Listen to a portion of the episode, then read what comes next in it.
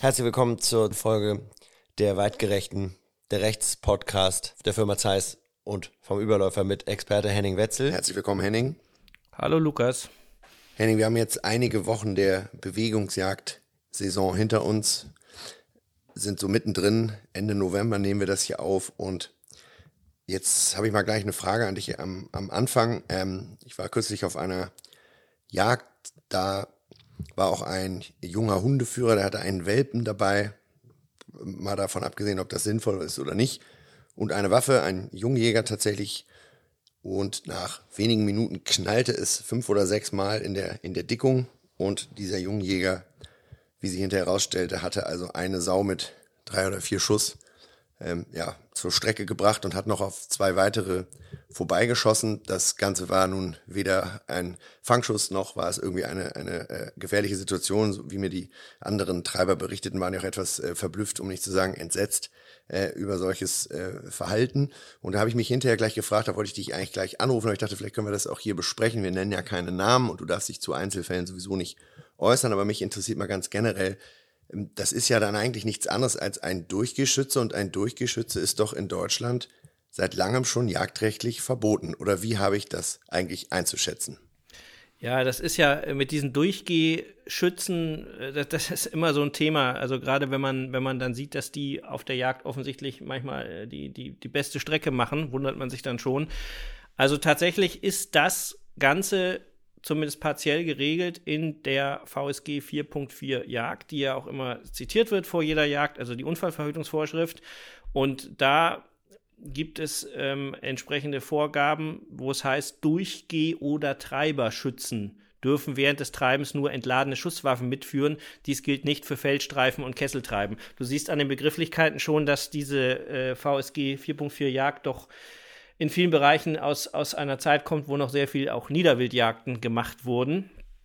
Ähm, zu diesen ganzen äh, ja, Anordnungen gibt es dann immer noch solche Hinweise in dieser VSG 4.4, die kann man auch nachlesen. Und da wird das eben ganz klar gesagt, dass das Mitführen von Schusswaffen, und das gilt nach herrschender Meinung eben insbesondere für die Schalenwildbejagung, also für die Drückjagd, dass das Mitführen von Schusswaffen nur mit entladenen Läufen, Klammer auf Patronenlager, ausnahmsweise für den Durchgeh- und Treiberschutzen zulässig ist für Eigenschuss, Eigenschutz, Fangschuss, und den Schuss auf vom Hund gestelltes Wild. Also, deswegen, du hast eben tatsächlich völlig recht. Man muss eigentlich sagen, der, äh, der sogenannte Durchgehschütze ist, und das scheint manchen nicht ganz klar zu sein, das ist kein Schütze zu Fuß, sondern es ist eher ein bewaffneter Treiber. So muss man es eigentlich sagen. Und dann wird einem eigentlich auch klar, welche Rolle der hat. Er ist ein Treiber, der eine Waffe dabei haben darf aber er ist kein Schütze, der zu Fuß geht. Und das macht den großen Unterschied. Und wenn man sich das klar macht, ist eben eigentlich schon klar, dass, und so steht es eben in der VSG 4.4 auch drin, eben nur in diesen drei Fällen Eigenschutz, Fangschuss und gestelltes Wild die Waffe zum Einsatz kommen darf. Also einfach nur, weil da eine Rotte gerade äh, fröhlich quer kommt, da auch mal einen Frischling rollieren zu lassen vom Boden aus, das ist nicht zulässig. Heißt also, wenn der äh, eigentliche Hundeführer, der auch da war, äh, seinem Unmut, dem er relativ lautstark Luft gemacht hat, dann auch noch bei der Jagdbehörde des Jungjägers äh, Luft gemacht hätte, hätte der Jungjäger jetzt ein Zuverlässigkeitsproblem oder ja und nein, das kommt in dem Fall vielleicht noch so ein bisschen auf die Umstände des Einzelfalls ab. Also ich weiß nicht, vielleicht muss man dazu, wenn ich darf, mal ein bisschen weiter ausholen, was diese VSG 4.4 überhaupt ist und welche, inwieweit die auf, auf, das, auf das Jagd- und Waffenrecht eben durchschlägt. Also es wird immer von der UVV gesprochen, von der Unfallverhütungsvorschrift. Ähm, diese Unfallverhütungsvorschriften heißen im Rahmen der Sozialversicherung äh, im grünen Bereich, also der SVLFG, heißen die VSG. Das ist eine Abkürzung für Vorschriften für Sicherheit und Gesundheitsschutz. Das sind schlicht und einfach die Unfallverhütungsvorschriften der landwirtschaftlichen Berufsgenossenschaft. So, und solche Unfallverhütungsvorschriften erlassen alle Unfallversicherungsträger nach dem SGB 7 als sogenanntes autonomes Recht für ihre Mitgliedsunternehmen und die dortigen Versicherten. Das ist, geht also durch alle Industriezweige. Und äh, es geht darum, dass die Unfallversicherungsträger Prävention betreiben müssen. Es sollen eben möglichst keine Arbeitsunfälle und Berufskrankheiten sich ereignen. Und deswegen erlassen sie Unfallverhütungsvorschriften, wo eben drin steht, was man alles zu tun oder zu unterlassen hat, damit keine Unfälle passieren. Und das ist sogenanntes autonomes Recht. Das heißt, diejenigen, die als Unternehmer das sind in unserem Fall die Jagdausübungsberechtigten, die, das wissen wir ja auch, das nicht schön finden, in dieser gesetzlichen Unfallversicherung zwangsversichert zu sein und deren Beschäftigte. Das ist dann schon wieder die große Frage bei so Drückjachten, wer ist da versichert oder nicht. Ähm, die sind dann an diese Vorschriften unmittelbar gebunden. Das heißt, die sind verpflichtet, diese Vorschriften einzuhalten. Das heißt, der Jagdherr und die als Beschäftigte bei ihm gelten. Also der klassische normale Treiber zum Beispiel, der muss eben seine, seine rote Jacke anhaben, seine signalfarbene, weil das eben auch in der VSG drinsteht. Ist also unmittelbar verpflichtet als Versicherter, sich auch an diese Vorschriften zu halten. Und der Jagdleiter, der Jagdherr ist darauf, äh, ist, ist darauf verpflichtet, ihn anzuweisen, sich an diese Regeln zu halten. So, das ist die eine Seite. Was diese Sache besonders macht, diese Unverfügungsvorschriften, ist, dass sie darüber hinaus, über die rein sozialrechtliche Wirkung, in eigentlich alle Rechtsbereiche, mit denen wir es im Jagdrecht zu tun haben, hineinstrahlen. Weil sie ja im Prinzip Vorgaben machen darüber, was ist gefährlich und was hat man zu tun oder zu unterlassen, damit es nicht gefährlich wird bei dem Tun, was man da tut. Und deswegen geht die Rechtsprechung eben davon aus, dass diese Unfallverhütungsvorschriften auch ja, bestimmte Vorgaben zum Sorgfaltsmaßstab machen. Das heißt im Prinzip, um es ganz einfach zu machen, wir haben im Zivilrecht ja 23 BGB, also eben Schadensersatzansprüche bei Verletzung von Verkehrssicherungspflichten, von, wenn man eben die Sorgfalt, die nötige Sorgfalt verletzt. Und da spielt in diesen zivilrechtlichen Sorgfaltsbegriff, spielt diese Unfallverhütungsvorschrift mit rein. Das heißt, auf Deutsch gesagt, wenn ich bei einer Bewegungsjagd jemand über den Haufen schieße und sich herausstellt, dass der ganze Tathergang eben auf so nur passieren konnte, auf der Grund der Tatsache, dass sich gegen eine Vorschrift aus dieser Unfallverhütungsvorschrift, die ja bei jeder Yacht morgens zitiert wird, äh, basiert, dann steht letztlich auch fest, dass ich dann zivilrechtlich, im Idealfall meine Jagdhaftpflichtversicherung, dafür haften muss. Und es geht noch weiter. Im Strafrecht fahrlässige Tötung, fahrlässige Körperverletzung. Auch da muss man eben prüfen, ist jemand ein Fahrlässigkeitsvorwurf zu machen. Und auch da zieht man diese Unfallverhütungsvorschrift heran und sagt, okay, wenn sich herausstellt, dass ich jemand angebleit oder gar getötet habe und das Ganze eben auf einen konkreten UVV-Verstoß zurückzuführen ist, dann dürfte eben auch strafrechtlich der Fahrlässigkeitsvorwurf zu erheben sein. Und zu guter Letzt brauchen wir nur ins Waffen- und Jagdrecht reinzugucken. Da steht eben drin, dass jemand unzuverlässig ist und damit seinen Lappen zwingend los wird, wenn er leichtfertig mit Waffen umgeht. Oder sie leichtfertig verwendet, heißt es. Also Paragraph 5 Waffengesetz sagt, dass unzuverlässig derjenige ist, der ähm, Waffen oder Munition missbräuchlich oder leichtfertig verwendet. Dies leichtfertig, das muss man juristisch auslegen, aber am Ende heißt das, auch da wieder stellt sich heraus, ich habe gröblich gegen eine UVV-Vorschrift verstoßen, dann ist das gleichzeitig die Waffen- und jagdrechtliche Unzuverlässigkeit. Also, du siehst, lange Rede, kurzer Sinn, diese vermeintlich rein sozialrechtliche Bindung, um Arbeitsunfälle zu verhüten, strahlt nach der Rechtsprechung in sämtliche Bereiche ein, die mich, wenn was passiert ist, als Jäger dann plötzlich betreffen können. Und den Jagdleitern Leiter auch. Ja, den zum Beispiel, wenn das eben darauf zurückzuführen ist, dass er äh, vielleicht auch nicht die richtigen Anweisungen gegeben hat. Du erinnerst dich an unseren Ansteller-Podcast, ähm, wo wir eben auch gesagt haben, diese, diese Behauptung immer morgens bei der Begrüßung, jeder Schütze sei für seinen Schuss verantwortlich, das ist so nicht richtig. Nur der richtig morgens vom Jagdleiter belehrte und dann von seinem Ansteller richtig, siehe unser Podcast, richtig angestellte, in den Stand eingewiesene Schütze, nur der ist ab dann für seinen Schuss verantwortlich. Also wir hatten ja das Beispiel. Ja, wenn der Jagdleiter jetzt morgens sagt, äh, es gelten die UVV-Regeln und jeder ist für seinen Schuss selbstverantwortlich, Kugelfang ist nur der gewachsene Boden etc. etc., was ja da immer gesagt wird, dann, dann meint er ja mutmaßlich oder mit Sicherheit auch die Treiber und auch die, die, der Treiber, die bewaffnet sind und vermutlich müsste sich ja damit auch angesprochen fühlen, der Jungjäger, der sich eine Ballerkatze auf den Rücken geschnallt hat, weil er denkt, äh, das ist jetzt hier eine ganz tolle Gelegenheit, mal äh, ein bisschen Beute zu machen beim Durchgehen. Äh, das, also Unwissen schützt, schützt der vor Strafe nicht, aber da kann ich mir dann irgendwie nicht vorstellen, dass der Jagdleiter dafür haftet, dass da irgendeiner mitrennt, der äh, überhaupt nicht weiß, was er tut, oder irre ich da?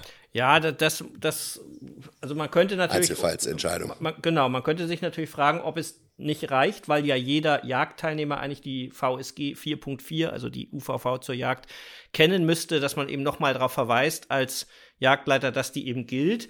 Aber du weißt ja selber, viele Jagdleiter, denen ist das zu riskant und vielleicht ist es auch zu riskant in dieser Allgemeinheit, die heben ja bestimmte Aspekte aus der VSG 4.4 Jagd auch nochmal ganz konkret hervor. Und bei den Drückjagden, wo ich selber sage, da wurde eine gute Belehrung morgens gemacht, da wird gerade das mit den äh, Durchgeh- und Treiberschützen wird nochmal explizit erwähnt, dass die Waffen dort mit entladenen Läufen zu führen sind. Also das habe ich so von bestimmten Yachten im Ohr und deswegen ist das dann sicher nicht verkehrt. Und jeden, also jedenfalls dann, wenn es so klar gesagt wurde, spätestens dann verstößt natürlich derjenige, der dann trotzdem dort seine Jagd während der Jagd vom Boden aus macht, massiv gegen diese Vorschriften und das dürfte dann ein Zuverlässigkeitsproblem sein.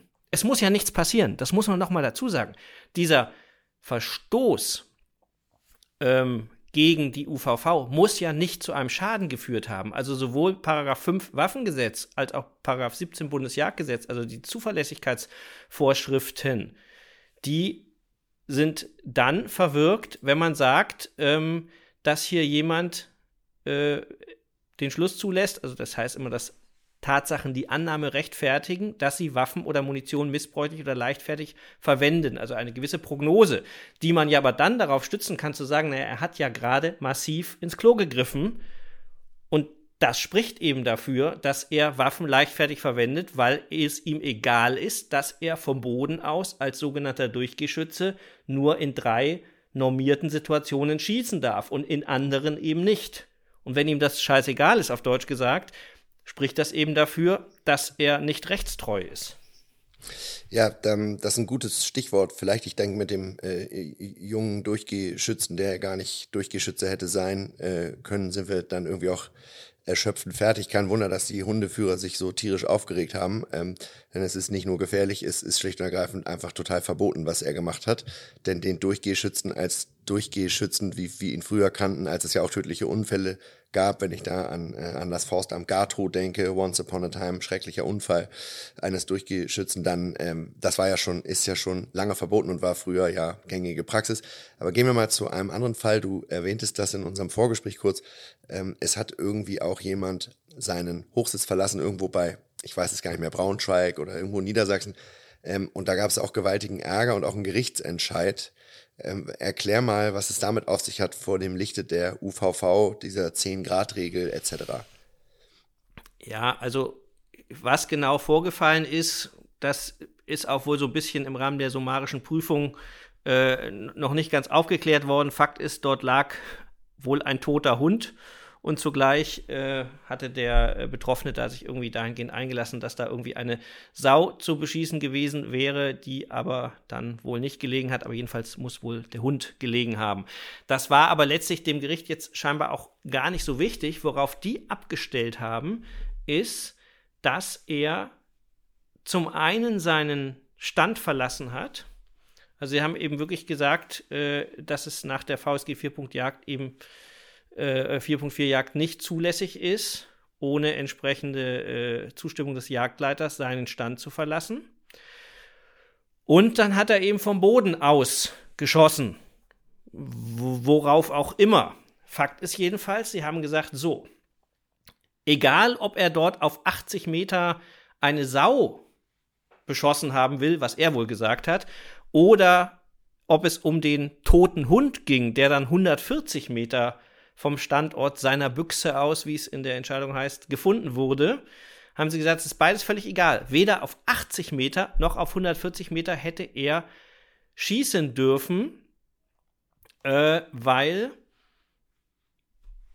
sie gesagt haben, mittlerweile ist für jeden bekannt, da gibt es auch schon auch eine Entscheidung des Verwaltungsgerichts München dazu, dass eine Schussabgabe mit einem Büchsengeschoss immer unter dem Aspekt zu berücksichtigen ist, dass ab einem Winkel von 10 Grad auch vom sogenannten berühmten, berüchtigten gewachsenen Boden ein Abpraller passieren kann. Das ist eine Erkenntnis, die wir alle so nicht haben wollten, die aus diesen DEFA-Versuchen zu bleifreier Munition, zum Abprallverhalten von bleifreier Munition äh, hervorgegangen ist.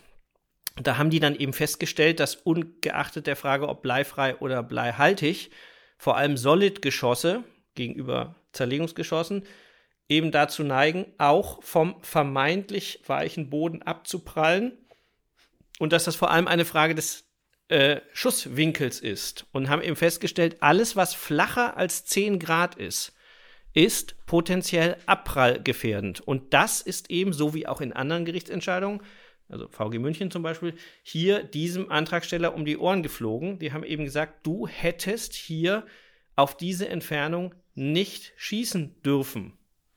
10 Grad auf dem Boden stehend ist ungefähr bei einem 1,80 Meter großen Menschen eine Entfernung von? Naja, also die, die, die sagen hier in der Entscheidung, bei einer vom Boden aus gemessenen Höhe der Laufmündung von 1,50 Meter, ja, also ein normaler Mann mit hat die Waffe in der Schulter, Schulter 1,50 passt, ja. würde der Sicherheitswinkel von 10 Grad bereits bei einer Entfernung von 9 Metern unterschritten. Das heißt, Oha. sagt das Gericht wörtlich, das heißt, in einem ebenen Gelände wäre rechnerisch nicht einmal mehr bei 10 Metern ein sicherer Kugelfang gegeben. Mhm. Das ist sportlich. Das ähm, hat, wie ich dich kenne, so wie du das vorliest, natürlich äh, relativ raumgreifende Implikationen für die Jagdausübung im Allgemeinen und im Besonderen, oder? Ja, ne, das, das, darüber reden wir jetzt aber seit, seit diesen DEFA-Versuchen schon lange, dass das ähm, tatsächlich ein, ein massives, massives Praxisproblem darstellt. Ähm, die, die, ähm, das ist, ist, weiß gar nicht, das ist schon ein paar Jahre her. Ähm, aber das haben sie damals eben ganz klar auch äh, dann auch nochmal durch dieses Gutachten von Herrn Kneubühl da aus der Schweiz, diesen Ballistiker, eben bestätigt, dass ähm, tatsächlich der weiche Boden an dieser Stelle eben kein Kugelfang ist, wenn der Aufprallwinkel nicht stimmt. Das heißt, die einzige Erkenntnis, die du daraus ziehen kannst, ist, dass du, auch wenn es ein entsprechender Aufwand ist, möglichst hohe Drückjagdeinrichtungen auch baust. Ja, und eben keinesfalls im flachen Gelände jedenfalls irgendwie mit Bodenständen oder sowas agierst und natürlich im Optimalfall, aber das hängt nun mal davon ab, wo man wohnt und jagt, äh, möglichst alle Geländeunebenheiten, die du hast im Revier, entsprechend ausnutzt. Also wenn du eben in einen Hang schießen kannst oder in ein Loch runterschießen kannst oder wie auch immer, dann ist das allemal gut. Weil natürlich, wie gesagt, gerade dieses Schießen in einen Gegenhang ja logischerweise dazu führt, dass du nicht mehr diesen flachen Winkel hast. Also, wenn man sich das ausrechnet mit den 10 Grad, ich sage, das ist die totale Katastrophe, man möchte es eigentlich nicht wissen. Und jetzt werden wahrscheinlich wieder irgendwelche bösen Menschen sagen, wie können die so blöd sein, im Überläufer-Podcast jetzt darauf hinzuweisen. Ja, das bringt aber Wie nichts. Kann mir so blöd sein, die Leute darüber aufzuklären, was geltendes äh, Ver Verwaltungs- und Jagdrecht ist? Ja, äh, mir, also mir, mir wird ja auch, mir, oder damals, als diese Erkenntnisse rauskamen, da wurde mir auch ganz schlecht, weil man sich ja klar war, dass eigentlich quasi die ganze Jagdwelt regelmäßig dagegen verstoßen hat. Also ich war, äh, gut, das nimmt jetzt langsam ab, ich weiß nicht, wie da deine Erfahrung ist, aber ich war früher so bei sehr äh, bodenständigen äh, Drückjachten in Niedersachsen, da, da, wurde also, das, das hatte eher tatsächlich was von Treibjagd. Also da wurden eigentlich die Schützen auf dem Waldweg in, in Reihe gestellt und auf dem nächsten Waldweg stand die nächsten Schützenreihe und dann hat man dazwischen die Sauen irgendwie durchgetrieben. Und alles vom Boden aus. Also das war schon lustig. Ähm, ich denke, die Erkenntnis hat sich heute schon ein bisschen durchgesetzt, dass man erhöhte Ansitzeinrichtungen nehmen müsste. Ähm, aber wie gesagt, es ist eine Erkenntnis, die jetzt zu verleugnen oder darüber sich auszuschweigen, bringt uns gar nichts weiter, weil selbst die Gerichte, die ja jetzt nicht unbedingt immer allein mit Jägern besetzt sind, haben das längst spitz gekriegt im Rahmen der Amtsermittlung. Und sie sagen, das ist gerade in dieser VG München-Entscheidung, glaube ich, die sagen auch wirklich, das seien eben Erkenntnisse, die in Jägerkreisen bekannt sein müssen. So. Und jetzt kommt eigentlich noch was ganz Hübsches dazu die VSG 4.4 Jagd wurde ja jetzt kürzlich geändert oder ergänzt, muss man sagen. Und da haben sie was zu Erntejagden gesagt. Und zwar haben sie gesagt, dass eine Gefährdung, weil es dort in Paragraph 3 der VSG heißt es, dass ähm, ein Schuss erst abgegeben werden darf, wenn sich der Geschütze, wenn sich der Schütze vergewissert hat, dass niemand gefährdet wird. Und dann wird in diesen sogenannten Hinweisen, hatte ich am Anfang gesagt, wird mal erklärt, was zum Beispiel eine Gefährdung ist. Da wird es gesagt hier, gefrorener Boden, Schießen auf Steine etc.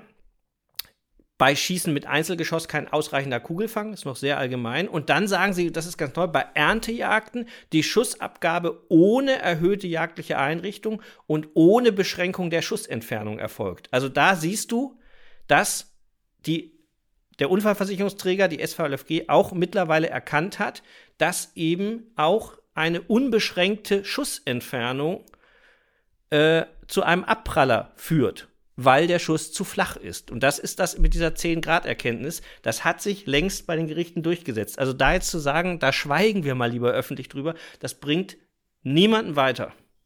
Es ist blöd, aber mm. ich kann es nicht ändern. Ja, ja gut, es hat ja auch äh, Sicherheitsaspekte. Also wenn jetzt ein, wir hören ja vielleicht auch Leute zu, die selber Jagden organisieren und es ist ja äh, vielleicht ganz erfreulich für die, wenn sie sich jetzt hier informieren können von, von dir. Du bist ja übrigens nicht nur Jagdrechtsexperte, sondern du bist ja als Richter am Sozialgericht, glaube ich, sogar mit Unfallverhütungsvorschriftsrechtsprechung beschäftigt, richtig? Genau, also die Kammer, deren Vorsitz ich habe, ist tatsächlich zu 100 Prozent zuständig für Angelegenheiten der gesetzlichen Unfallversicherung, also die Aufarbeitung von, von Arbeitsunfällen, wozu eben auch Jagdunfälle gehören, ist äh, mein täglich Brot, wobei man fairerweise Gott sei Dank sagen muss, hier im, im, im Großstadtbereich sind die Jagdunfälle natürlich nicht an der Tagesordnung. Gott sei Dank sind insgesamt Jagdunfälle statistisch sowieso gar nicht so viele für die Zahl der Jäger, die wir haben. Aber wie man so schön sagt, und das ist auch leider wahr, jeder ist einer zu viel. Ja, und gerade die Erntejagden, ähm, zu der jetzt auch die, die SVLFG da die VSG geändert hat, das hat sie auch mit der Begründung gemacht, weil sie das sagen sie auch in so einer Broschüre, eben nochmal hervorheben wollen, dass diese Erntejagden wirklich richtig, richtig gefährlich sind. Deswegen haben wir auch in Mecklenburg-Vorpommern im, im, im Jagdrecht jetzt schon seit längerer Zeit drin, dass das nur mit erhöhten Ansitzeinrichtungen erlaubt ist. Wobei auch das die Sache nur partiell entschärft. Also ich finde diese Jagd. Also wer eine Erntejagd Jagd, äh, macht äh, und da kurzfristig Leute zusammentrommelt und dann möglicherweise auch noch 15 oder 20 Schützen, das gibt's ja auch noch, und, und, da, und da stehen Leute auf dem Boden und da passiert irgendwas, der könnte sich als Jagdleiter vermutlich darauf einstellen, dass er mit einem halben bis einem Bein im Gefängnis bis mindestens in der Unzuverlässigkeit drin ist. Nach dem, was du da sagst, ist das äh, ja eigentlich gar nicht mehr zu vermeiden.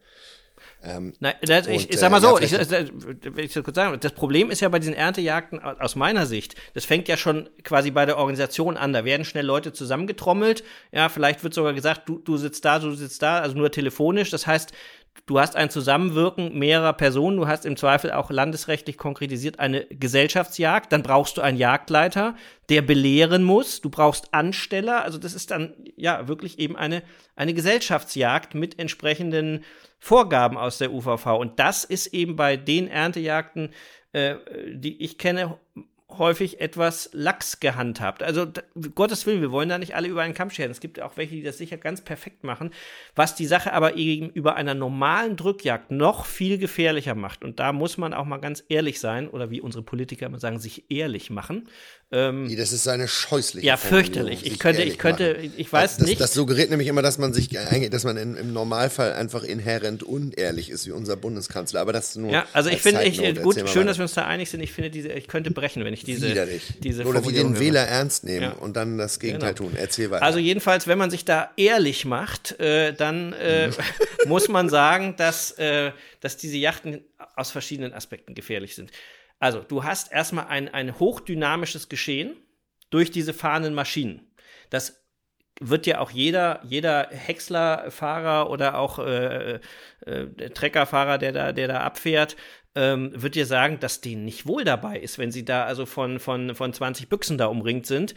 Und dann hast du ja zum Beispiel das Problem durch diese, also das ist vielleicht ein Unterschied, ob du jetzt so einen 10 Hektar Maisschlag irgendwo in Süddeutschland hast oder bei uns in Mecklenburg-Vorpommern ähm, so ein, so ein, 50, so ein 300 Hektar Schlag. Äh, hm. Wenn du den am Anfang außen besetzt, da passiert ja noch nicht viel. Ja, die Sauen kommen ja meistens, wenn es spannend wird, wenn die Fläche immer kleiner wird, sozusagen in, mit der letzten Reihe kommen sie dann raus. Das heißt, du musst immer nachziehen nach innen. Und die, dieses Nachziehen, das macht es halt gefährlich, weil sich plötzlich vielleicht die hm. Winkel der Leute zueinander äh, äh, ändern. Dann hast du bei Erntejachten habe ich schon oft gesehen, dass Leute einfach auf dem Boden stehen und dann eben zu Fuß immer, wenn die nächste Reihe weg ist, immer näher an den Mais ranrücken. Mhm. Ähm, die, diese Dynamik macht es gefährlich. Dann hast du, wie gesagt, die Abfahrer dazwischen. Dann weiß ich das, also äh, gibt ja für, für, für Kinder eigentlich nichts Schöneres, als mal mit dem Trecker mitzufahren oder mit dem Maishäcksler. Du hast, das heißt, du hast möglicherweise noch Schaulustige am, am, am Feldrand, also Familien mit Kindern, die da stehen und diesen faszinierenden riesigen äh, Landwirtschaftsmaschinen zugucken.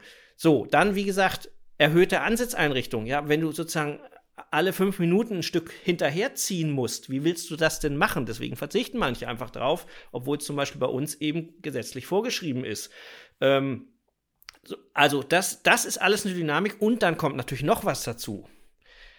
Man fragt sich ja immer mit diesem 10-Grad-Winkel. Man weiß, dass manche Leute auf Drückjachten erstaunlich weit schießen obwohl sie ja eigentlich wissen müssten, dass sie so weit gar nicht schießen dürfen.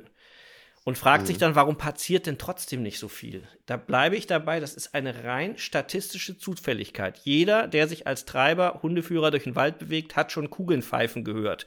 Es ist, glaube ich, oh, es ist reines Glück. Es ist reines Glück, dass nicht mehr passiert, weil ein Geschoss sieben oder acht Millimeter oder 9,3 Durchmesser ja. hat und der Mensch halt eine gewisse typische Breite und das ist sozusagen Zufall. Und, darauf will ich eigentlich hinaus, was hast du im Wald, auch wenn bestimmte äh, Försterkreise so tun, als gäbe es die bald nicht mehr, du hast Bäume. So, was meinst du, wie viele Geschosse in irgendwelchen Bäumen stecken, die dann dem mhm. Sägewerkbesitzer äh, oder, oder dem, dem, dem, dem, dem Holzfäller Freude machen? Ähm, und das hast du auf so einem großen Feld eben nicht. Das heißt, du hast noch nicht mal, auch wenn die offiziell natürlich nicht als Kugelfang genommen werden dürfen, also du darfst niemals ein Gebüsch oder auch eine, also ein, Wald, ein Baumbestand als Kugelfang annehmen, weil wenn der Teufel will, geht sie zwischen den Bäumen durch oder prallt vom Baum so ab, dass sie im äh, 180 Grad Winkel woanders hinfliegt. Ähm, aber bei einem Feld hast du noch nicht mal den Baum, der vielleicht mit ganz viel Glück deine verirrte Kugel auffängt, sondern wenn die vom Boden abprallt, weil du diesen 10-Grad-Winkel nicht einhältst, dann geht sie ab. Ja, ja das ist ähm, interessant, äh, was du sagst. Ich finde immer, wenn man, es gibt ja Leute, neben denen man dann sitzt, die man kennt, länger kennt, denen man, mit denen man schon viel auf Jagd war, wo man weiß, denen brennt nicht die Sicherung durch, die sind verantwortungsvoll, die verständigen sich, die ziehen niemals durch die Schützenlinie, die wissen auch, was 30, 50 oder 70 Meter sind und die treffen dann auch, wenn sie gefragt sind. Äh, solche gibt's glücklicherweise und die kennen wir auch und da sind wir auch sehr froh drum. Ähm, dann habe ich aber neulich äh, so ziemlich das komplette Gegenteil gesehen auf, auf YouTube in so einer, äh, ja, was, was auch immer das ist, ein, ein Jagdfilm von einem sogenannten Jagdblogger und ich bin eigentlich schon total müde mich immer mit diesen Leuten auseinanderzusetzen, aber es war einfach so desaströs gefährlich, dass ich es äh, dir jetzt erzählen muss. Ähm, der schoss, das Ding ist 2,2 Millionen Mal angeklickt oder sowas und der schießt da irgendwie die ganze Zeit wild um sich. Ich fand eigentlich alles Mögliche gefährlich, weil man immer das Gefühl hatte, wahnsinnig rappelig, wahnsinnig aufgeregt, dann immer noch eine Kamera daneben, dann ändern sich die Nachbarstände. Es geht alles immer so vom Pickup, von der Ladefläche hinten. Das sind jetzt auch nicht 4,50 Meter Bodenhöhe, sondern eher so 1,20, 1,50 plus die äh, ja, Schulterhöhe, also wenn es optimistische 2,50 Meter wahrscheinlich.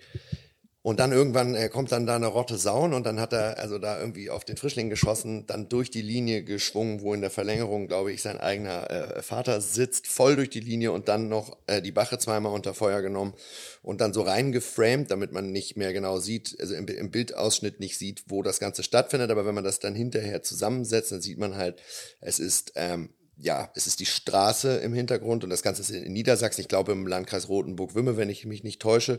Da siehst du im Hintergrund eine, eine Straße, die ist auch befahren, dann siehst du äh, Häuser bei, bei einem der Schüsse genau im Hintergrund und dann eben äh, ja, irgendwie den Vater, das schießt er nicht, der äh, sitzt aber da, das erkennt man auch noch, schwingt da voll durch die Linie und dann nochmal nochmal auf die, die dicke Mutti, die muss natürlich auch noch auf den Rücken, sonst ist das ja kein toller Yachtfilm. Und dann, was mich eigentlich so daran entsetzt hat, ist, dass es dann irgendwie über zwei Millionen Leute, also mit größten Ovationen äh, gutieren und ach, was für ein toller Film und Mensch, klasse gemacht und so geht das. Und ich habe irgendwie genau zwei Kommentare gesehen, die da sagten, ey, das solltest du bei uns besser nicht machen oder äh, ob, ob er von allen guten Geistern verlassen sei. Also scheinbar äh, gibt es überhaupt kein Bewusstsein für die äh, Gefahren, äh, weil das ist ja in Niedersachsen ist ja wirklich etwas dichter besiedelt als Vorpommern ähm, und auch für die Tatsache der, der, der 10-Grad-Regel, die hier bei Entfernungen von 40, 50, 60, 70, 80 Metern auch mit Sicherheit nicht mehr gegeben ist oder mit großer Unsicherheit gegeben ist und äh, vor allem geschweige denn für die ja, jagdrechtlichen Implikationen. Und jetzt könnte man natürlich auf dem Standpunkt stellen, na ja, er ist echt unkameradschaftlich und dann ähm, Nestbeschmutzung und wie gemein. Ähm, ja, ich frage mich immer, ja, kann man so sehen. Auf der anderen Seite ist es natürlich so, wenn dann da irgendwann Oma Lisbeth im Graben liegt mit einem Halsschuss, äh, dann, äh, dann nützen einem derartige äh, Nibelungentreue Solidaritätsadressen ja irgendwie auch nichts. Es ist ja irgendwie nicht unsere Aufgabe, gesund zu beten, wenn Leute der Meinung sind, dass sie lebensgefährliche Dinge äh, ins Netz stellen, damit ja nicht nur salonfähig machen, sondern ja zum Nachmachen animieren. Das ist schon, finde ich, irgendwie ziemlich fatal. Von einer jagdrechtlichen Beurteilung, äh, nach dem, was du jetzt erklärt hast, kann man hier eigentlich aus, aus Zeitgründen schon fast Abstand nehmen, oder wie siehst du das? Also, äh, naja, man muss halt mal prüfen, also ich kenne den Film nicht, aber also mal, wenn du sagst, er, er, zieht, er, zieht, da, er zieht da an seinem Vater vorbei, ähm, das ist ja auch so ein Na, voll durch die Linie. aber das ist ja so ein Klassiker eigentlich in, nach dieser VSG. Ähm, ich, das wird ja auch bei, bei guten Ansagen auch vorgebetet. Also äh, ich, warte mal, ich suche das mal. Wenn sich Personen in gefahrbringender Nähe befinden, darf in diese Richtung weder angeschlagen noch geschossen werden. Ein Durchziehen mit der Schusswaffe durch die Schützen- oder Treiberlinie ist unzulässig. Also das ist immer, du darfst noch nicht mal anschlagen, wenn sich Personen in äh, gefahrbringender Nähe befinden. Das ist das, was ich auch zum Beispiel gesagt habe.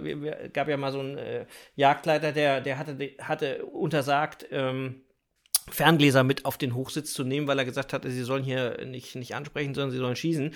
Ähm, und ja, der, der ÖJV-Mann war das, ich. Ne? Wenn sie, was, wenn sie was ansprechen wollen, dann können sie auch das Zielfernrohr wahrscheinlich nehmen. So habe ich mir das dann vorgestellt. Oh naja, und das, also. Wir sind verloren. Na, das habe ich, also jetzt mal lassen wir den, lassen wir diesen Menschen mal außen vor.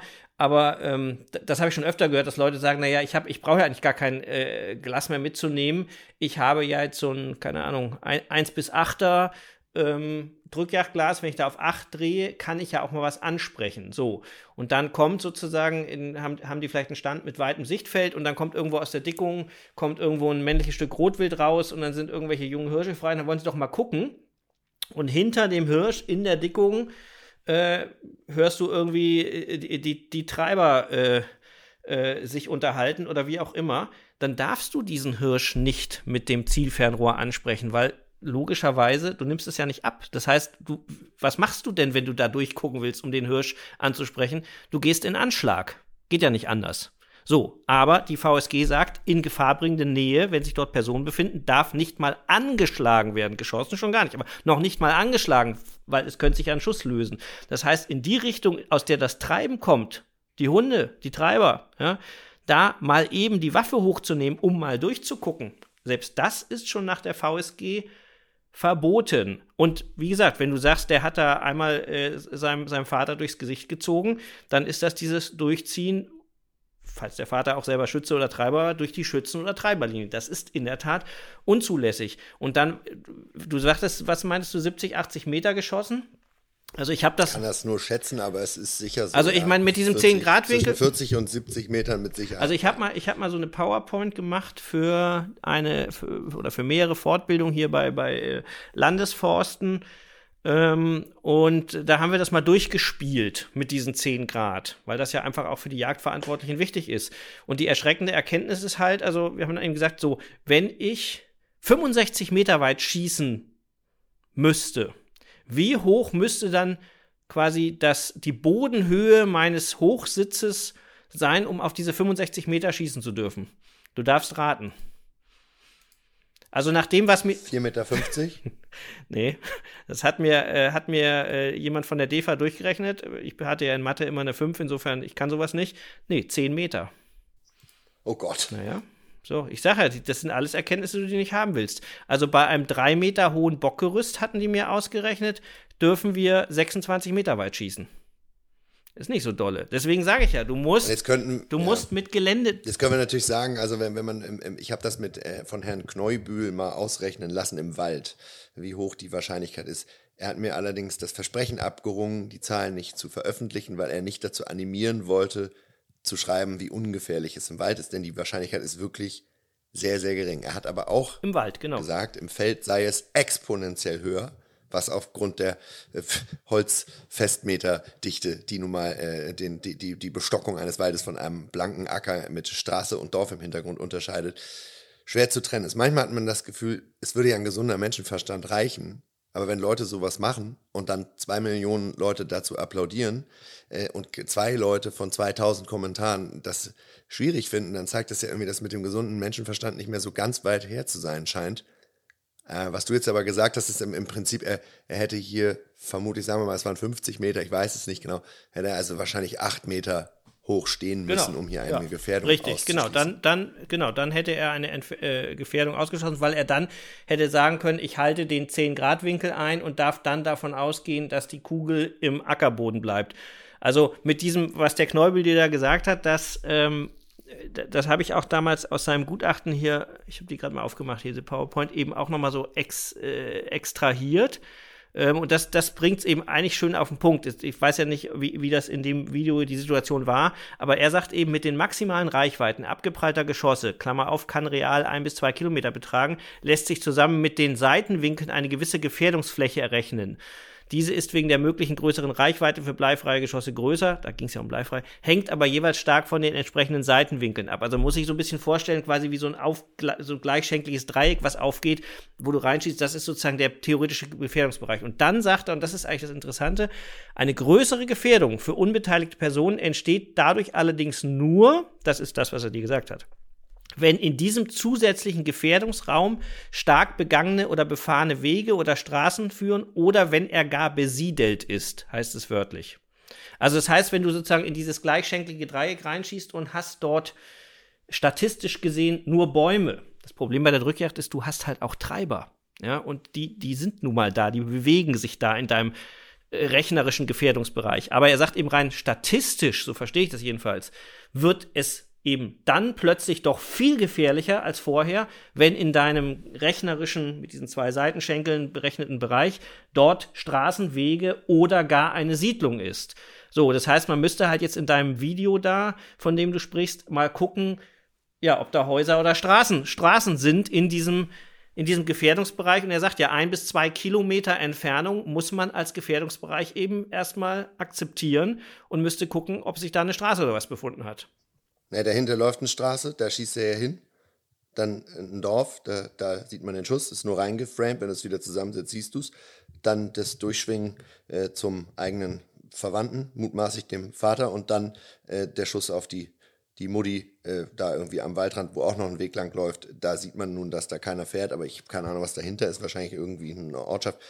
Niedersachsen ist ja auch nicht Vorpommern, das muss man ja, ja vielleicht auch dazu sehen. Also äh, das äh, ins Netz zu stellen und als vorbildliche Jagdausübung zu feiern, äh, finde ich zumindest mal interessant. Ich finde es vor allem interessant, dass man dann äh, mutmaßlich dafür jetzt wieder wahnsinnig kritisiert wird, dass man es wagt, so etwas anzusprechen. Es geht ja überhaupt nicht darum, irgendwas besser zu wissen. Also mir persönlich wäre das völlig egal, wenn wir hier irgendwie ähm, über eine äh, falsche Tennistechnik beim Anschlag sprechen würden oder irgendwie einen schlechten Golfabschwung oder die Gefahr, dass der Golfball äh, Oma Paschulke auf den Kopf fällt, äh, würde ich ja gar nicht drüber reden. Aber es geht ja doch um scharfe Waffen, um Leben und Tod und um potenziell gewaltige Image-Schäden für die Jägerschaft. Ähm, insofern danke ich dir für deine rechtliche Einschätzung. Auch gut, dass du nicht so dezidiert zu den Einzelfällen Stellung nimmst. Das kannst du nicht, das sollst du auch nicht. Es reicht aber, wenn du das juristisch ein bisschen für uns einordnest. Ich wäre jetzt schon am Ende meiner Sendezeit, es sei denn, du hast noch einen wichtigen Punkt, den du machen möchtest. Ne, ja, eigentlich, eigentlich, danke eigentlich nur schon mal für das.